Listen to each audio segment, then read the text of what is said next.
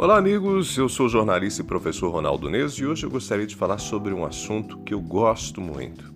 O escritor Alcin Cleon, autor contemporâneo de alguns best-sellers, lembra que você não pode escolher sua família, mas você pode selecionar seus professores e amigos, a música que escuta, os livros que lê e os filmes aos quais quer assistir. A afirmação de Alcin Cleon vai ao encontro de um dos temas mais recorrentes em minhas aulas e meus textos. As pessoas com as quais a gente convive, as coisas que a gente lê, ouve e vê formam o que somos.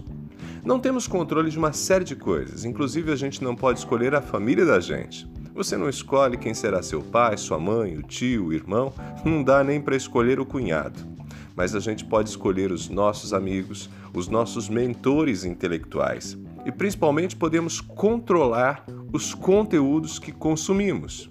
Gente, não tem milagre nós somos o conjunto de relações que estabelecemos com o mundo, com as pessoas e com as ideias que assimilamos em livros, filmes, séries, reportagens do rádio, televisão, vídeos no YouTube, posts no Facebook, Instagram e até as mensagens que consumimos no WhatsApp formam a base das nossas ideias.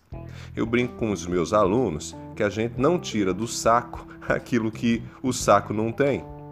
A provocação é para lembrar que, se queremos ter ideias interessantes, criativas, brilhantes, se queremos ter um repertório admirável, a gente precisa consumir bons livros, a gente precisa de bons filmes, a gente precisa seguir gente inteligente na internet e tirar de diante de nós todo o lixo que se apresenta. Se entra lixo, gente, sai lixo. Devemos sempre lembrar que nós seremos tão bons quanto às coisas que consumimos e das quais nos cercamos.